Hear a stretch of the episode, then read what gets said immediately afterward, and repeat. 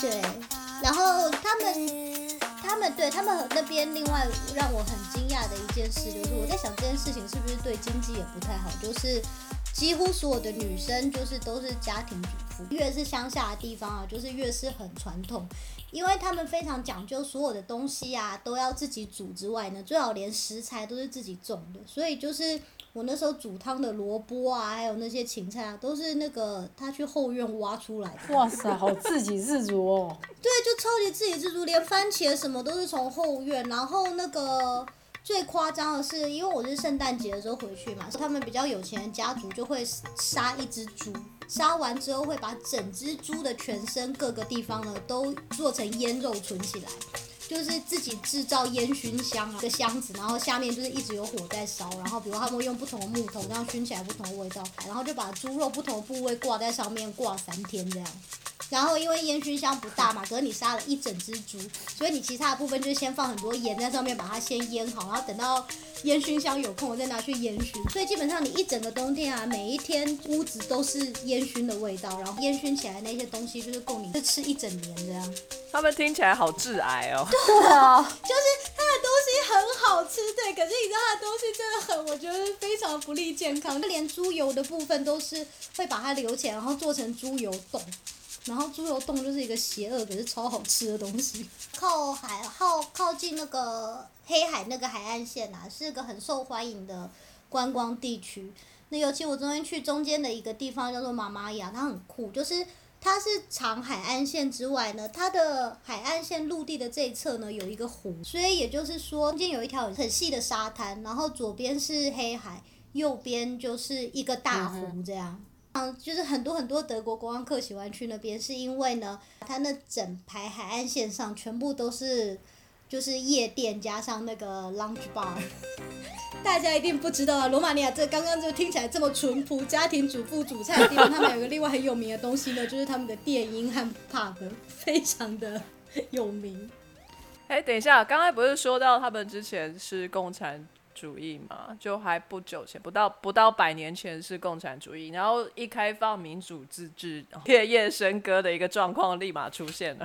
就他们的确，你看得出来，他以前是共产国家，因为共产国家很喜欢吃多。第一个是建很大的东西，第二个是其他东西就不太注意美观，就建得很实用。然后像他们首都有一个。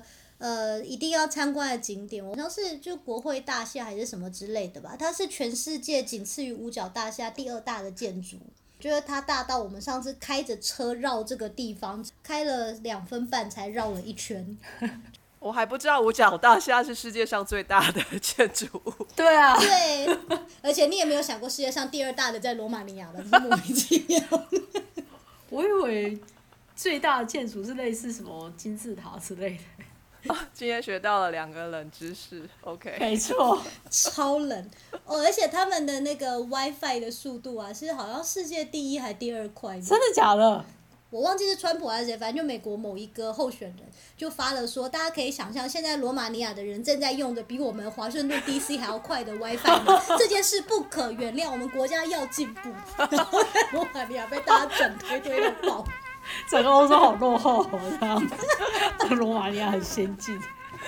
哦，因为他们还有另一个很有名的，他们的骇客也非常有名。骇客，东欧犯罪集团呢，几乎就是罗马尼亚跟乌克兰带头的。哦，大家记不记得之前就是有一群跨国集团来台湾偷提款机的钱，因为提款机是会自动打开把钱弄出来的。不知道大家有没有仔细看一下那个主嫌是哪里的？就是罗马尼亚人。罗马尼亚和乌克兰对。其他他们说其他二十一个国家都抓不到他们吗？对啊，就是在台湾被抓到啊！居然在台湾就被抓到，对。他他们被抓到的原因是什么？为什么台湾能够抓到他们？因为台湾的那个摄影机密度太高哦。而且好像说，因为因为台湾人八卦，因为那那个祖贤就是想说，他就只是去那个。花莲的一个餐厅吃饭，殊不知一个外国人白人 在花莲的餐厅这件事情多显眼啊！对然后啊，他们说左邻右舍就看着他看一看，突然发觉，然后他还跟那个老板照相，说你们这个东西很好吃。然后照完相之后，老板的朋友一看就说：“啊，今天我们就是电视上一类，就被检举，就被抓了。他们大概以为花莲没有电视，所以他们不会被发现。而且共产国家骇客的技术应该都不差。北韩不是也棒棒的吗？对哦，说到北韩，我记得那时候罗马尼亚那个世界第二大建筑嘛，想说他到底为什么会想要建一个这么大的东西呢？因为劳民伤财。哦，是因为那时候那个领导人啊，他就去了另外一个共产国家，就是北韩，然后北韩那时候就盛大的招待他。这个影片网络上也找得到哦，就是花车，然后什么表演，然后让那个罗马尼亚的领导人觉得，哇塞，北韩怎么这么华丽啊？我们罗马尼亚不能输，所以他回来就开始建这个。然后我就想说，天哪，你居然是被北韩被他们的先进震撼到。再度证明了他们的台客 习性，苏朗姆苏丁哦，我们一定要盖一个更大的。我们跳跳回来，他的食物就是他的那个很有名的那一道菜叫萨玛雷，就是他们所有的菜做起来都超港呼，做超久。然后那个做的那个妈妈也是跟我说什么，你看这很简单吧？你知道我们在厨房里头啊，就是从十一点吧，然后一直弄到晚上好像六点还七点，他跟我说，你看很简单，很快就做好了。不用从叫你杀猪然后熏猪肉开始就已经很好了。哦，人要心存感激是不是。对，因 为他们高丽菜超级硬，硬到一个不行，那根本就是凶器，跟我们台湾的高丽菜完全不一样。它是把高丽菜要先丢到沸水里头，然后再加上醋和盐和胡椒，然后之后开始煮，然后拿出来之后呢，它还有有些地方还是还硬，所以你还要帮它去梗。就是高丽菜中间那条菜梗，你还要用手工一个一个把它切掉。哦，它是烫过之后才去梗的，我以为是呃生的时候就去梗。没有，所以它生切不动是不是硬了，对啊，而且生的时候去梗，它叶子就破掉了。接下来它里头那个肉也很刚乎，就我本来想说应该是像水饺的肉，就绞肉拌一拌嘛，可是不是，它那个肉是要拌过已经炒好的料。首先你也是加了胡萝卜，然后加了洋葱，然后接下来再加了他们很很常用的香料茴香，然后对，然后加了那个番茄糊的红酱。我记得那时候光是炒中间这个东西呢，炒了大概快二十分钟，就是一直在翻它，一直在翻它是不是还有加米呀、米的话要看地方，因为他们当初会加米，是因为因为以前比较穷，所以加一些米的话，它 就是可以减少肉的用量。对，肉。哦，原来如此。哎、可是我以为他们是用是发酵过的发高丽菜，可是你刚刚是说生的然后烫软嘛？对，因为我之前就是我有在他们的超市看到有那种卖一整袋的腌高丽菜，所以我本来以为是一定要买那个，然后结果那个妈妈马上就说不要不要，就是不要用超市买的东西就买的，觉得他们他什么都坚持一定要自己煮，然后一定要现摘现做。对，然后就是那一些东西全部弄完，你就开始包嘛。然后首先一卷一卷一卷一卷包完，高丽菜卷在煮的中间，它会出水嘛，所以它就会慢慢散开。所以首先你在煮的时候，你是用一个小锅子，一头要塞很多很多高丽菜卷，把它们塞满之外呢，第二个你上面还要压压一个重物，然后再大概煮了没多久之后，你就要过去稍微摇晃，然后把里头水倒掉，然后再继续压，它最后才会出现那个形状是好好的。东欧蛮多国家都有这一道高丽菜卷的，可是就是做法都不一样。我之前在波兰吃的就是青菜不是酸的，蛮大一个，长得像春卷一样。可是罗马尼亚那个高丽菜卷是很小很小的，就一个大概五公分，或是有的还是有三公分这样。你最后要吃的时候，上面要加上那个酸奶油，感觉有点像优格，可就比优格再稠一点，就像原味优格，然后有点酸酸的这样。然后就是，所以就是下面是一个很重口味的东西，上面加上了酸奶油之后就变比较清爽，然后再加一个奶奶的味道，就是哦，真的很好吃。可是再度它又是个高热量的东西，因为它看起来没什么，实际上里头有很多，而且那道菜真的不好找。我除了罗马尼亚，我在意大利是都没有找到过。哎、可是我我好好奇哦，所以这个妈妈她就真的是用生的高丽菜，完全没有发酵过的高丽菜吗？那个酸味是怎么来的啊、对啊，我也想知道。它在煮的时候加了四匙的黑醋。哦四大匙所以其实有一点像我们做泡菜的那种状况。对，类似他在煮的时候，他就加了，我记得盐好像有两大匙，然后醋有四大匙，然后还加了整颗的那种黑胡椒。所以一开始的时候，光是那个高丽菜拿起来咬，就已经是又咸又酸，然后就又有一个香味，有一点像不辣的泡菜。那我还有一个问题，他们就是把那些肉卷全部都叠在一个锅里，然后上面压了重物，嗯然后在那边炖，对不对？对，这样最底下不会有锅巴吗？对啊，哦，你真是聪明呢！也就是你刚刚不是有把菜梗切掉嘛？嗯，所以你这时候一开始是要把菜梗切碎，然后跟培根炒。所以你在最下面的时候是垫垫了一层培根加菜梗，而且因为这个培根加菜梗跟油炒过了，所以它不会烧焦。然后接下来再开始塞高丽菜，然后高丽菜就因为有一些卷难免会有形状，你塞不满的地方，你再用那些剩下的菜梗把它就是加实，就是总而言之，你最后要塞出一个超级紧实的一小锅满满的。真的很扎实。对啊，对，超级扎实。我那时候就想说，天啊，为什么就是做个菜还要烦恼这么多东西，又要在那边说，哎，这个煮了没，这个切了没，这个最后还要想说那要怎么，所以你知道是空间推理，就想说这个形状要怎么塞。好，我这边看了一下 s a m a l e 呢，传统上来说是要用发酵过的高丽菜叶。发酵过的高丽菜啊，其实在全世界很多国家都有。在欧洲的啊、我们最常听到的就是德国的那个配猪脚用的那个酸白菜嘛。哦，哎，那个是高丽菜，我超爱吃对，那个东西。那其实是一样的东西，只是它是切成丝再去发酵的。然后那个东西怎么念？我们请在德国的 CS 为我们发音一下。是 sauerkraut。对，sauerkraut。如果用意大利文是 carrot。哦，OK。罗马尼亚的这个高丽菜是整颗的下去做发酵。哦，我看了一下他们的做法，其实也跟你讲的那个很像，它就是生的高丽菜，它可能有烫过会比较好切吧，一样要把中间的梗拿掉，好几个放在一个瓮里面，然后一样上面也要压重物，因为他们有这样一整颗不是切碎的，所以它可以一片一片拿下来做那个菜卷嘛。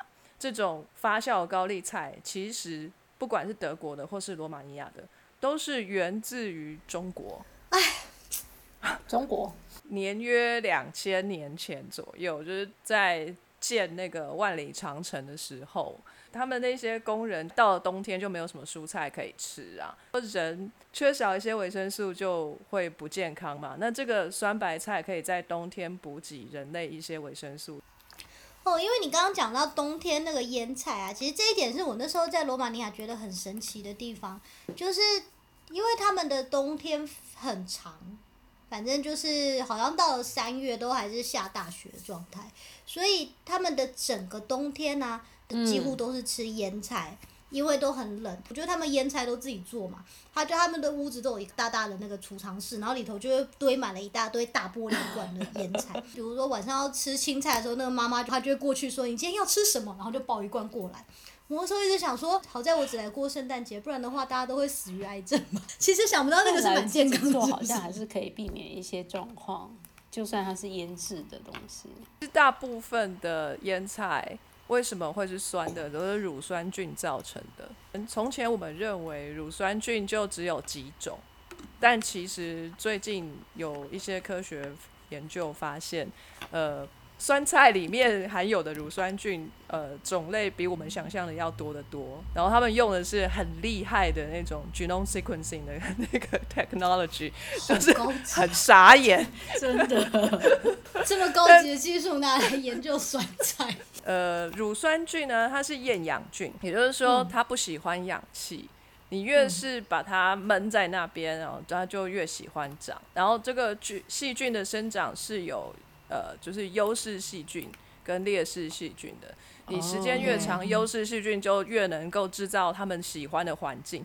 厌氧的环境本来有一两颗乳酸菌的，它就在这边长得很开心，然后就把附近弄得很酸很酸，让其他的菌就活不下去了。乳酸菌我们的身体也可以接受，它会常住在我们的肠道里面，然后不会造成呃破肠道的破坏，所以你也不会拉肚子。呃，这乳酸菌的部分，嗯，其实还蛮神奇的。人类利用乳乳酸菌的历史有蛮长久的，我们以后可以好好的聊。嗯，那我们要怎么样去确保这个酸菜它有没有坏掉呢？其实就是上帝给我们天赋，就是说，当你没有闻到恶臭，或者是哦，呃，对，或者是你你那个酸菜的色泽没有不对，就比如说白萝卜它还是白的，它它不会看起来是绿的或者黑的，那你就是还可以吃这样。那啊当然也不要也不要跟阿嬷一样吼，就是说啊，那黑掉的地方只有那个角哈，就是切掉那里就好了，哎、我一直都这样。不要这样，那是阿嬷说的。哦，那个黑掉这种事情很有可能它是发霉，不是细菌。哦，那霉菌呢，它就有菌丝，那菌丝啊是可以深入非常非常的深，然后它很细，你看不到，所以不是说你切掉或拔掉那一块面包就好了。啊，它就还是有可能有有那个霉菌。那霉菌为什么比较不好？就是霉菌比较容易有那个毒素啦。哦，所以煮了霉菌也没办法哦。啊，毒素这个东西是 chemical，所以你你煮了它还在那里啊，吼。我想说 chemical，也许我煮了它就被化学反应，哦然后就不也是有可能啊，你可可以试试看，做个实验，然后你再告诉我。不要以身试法。所以刚刚说到高丽菜卷啊，外面的这一层酸菜，让里面的肉混合起来就不那么腻，然后吃起来很好吃。那这是为什么呢？我们 CS 做了点功课，为我们解答。其实我们在舌头上面白白的一点一点一小点，那个就是味蕾，它其实可以侦测酸、甜、苦还有咸这几种味道。呃，舌头比较前面的比较是甜的部分，那舌头尖端还有往旁边两边稍微延伸一下的地方，就是对于咸比较敏感。然后舌头两侧比较偏后面，就是对于酸会比较敏感。那舌头最后端是对苦比较敏感。这些味道进到我们嘴巴里面，就会引发口水的分泌。可是我们的舌头对于酸其实是敏感度比较高的。假设我们吃太甜的东西，我们进到嘴巴里面，就是只是觉得太甜而已。可是如果我们吃了太酸的东西，那这个酸其实可能会造成我们口腔或者食道的伤害。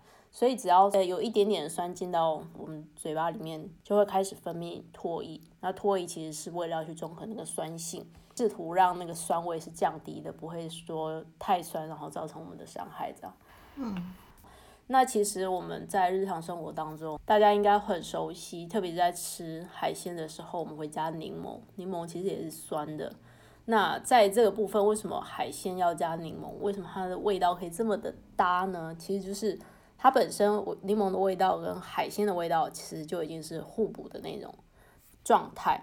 其实海鲜它呃鱼类啊贝类，它们本身都会有清淡，但是又有独特味自己独特风味的那种味道。加了柠檬下去，它自己淡淡的那种味道其实是会被提起来的。还有另外一个方式就是它其实是去降低那个海鲜的腥味。不但把食物本身那个味道提起来，它还能够去把腥味压掉，所以这样就等于那个对比就会提高了。这样，然后再来就是柠檬里面的酸，它本身可以去分解海鲜的蛋白质，嗯，所以它可以帮助消化。柠檬里面的那个柠檬酸，它其实可以分解油脂，所以可以去油解腻。嗯，然后再来就是柠檬，呃，香香的。其实有一些人对于柠檬是的那种感觉是很好的，那所以在料理上面他就会很喜欢加柠檬，就有点像有些人料理上就一定要加个罗勒或者是九层塔，那柠檬其实也提供了这一部分的功能。我个人觉得啦，哈，我是很爱吃酸的人。你知道大肠面线啊，就就一定要加很多很多的醋。有时候我做菜的时候，我不想要放这么多盐，然后自以为心脏不好，所以要 那个少一点盐。有时候我就不加那么多盐，但是我就会加一点醋，或者是番茄酱啊什么的，有点酸的味道的时候，你反而就会觉得咸度就会适中了。本来觉得是有点淡了的，但是你加了点醋之后，你觉得哎、诶就刚好了这样子。嗯所以有时候做菜的时候加一点醋就不那么死咸。嗯，我们舌头感受咸度就是 NaCl 氯化钠嘛，呃，在水里头解离了。舌头上的神经元啊，就去吸收那个什么释放出来的氢啊，还是什么之类的，这是我们感受咸味的方式。那我们感受酸味的方式似乎也是相似的，柠檬酸还是乳酸？哦，其实也都是带负电的这些东西嘛，所以呃，他们也可能会释放出这个氢氢离子，然后跟你的舌头上呃咸味的部分哈、也稍微有点交错这样子。嗯哼，呃，CS 也刚刚说到这个，当我们吃到酸的东西的时候，会分泌大量的唾液嘛，然后这是为了要去中和这个酸的这个强烈的程度。嗯，对，那所以会造成我们的一个肌肉记忆。那每次我们想到什么东西酸酸的，就会开始分泌这个口水嘛，就跟那个狗狗的实验一样，有没有？按铃铛，它就以为要吃饭了，每个人的口水就一直狂流。所以你们有没有一个经验，就是当你们真的吃到非常非常酸的东西的时候，你的两个腮帮子会突然紧紧的，就是甚至到有一点抽痛的感觉。我我是还好，但是会流口水。你你是吃到了多酸的东西？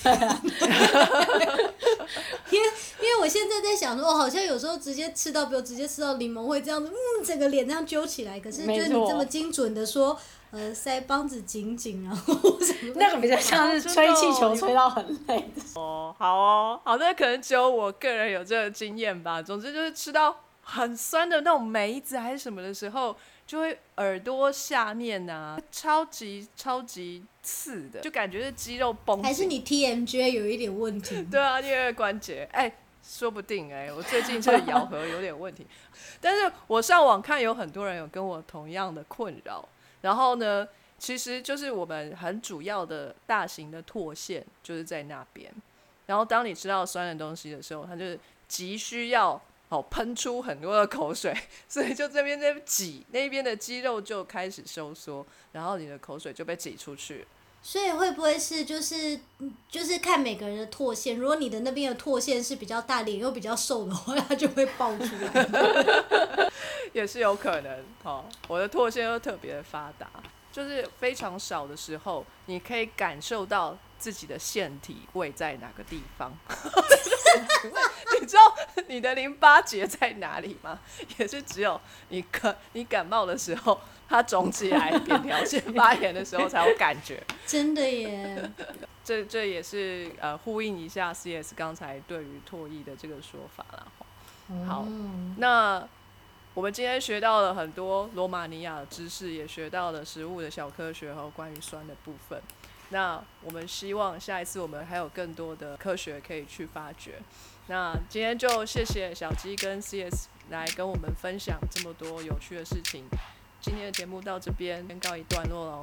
好，那跟大家说声再见，拜拜，拜拜，拜拜。拜拜。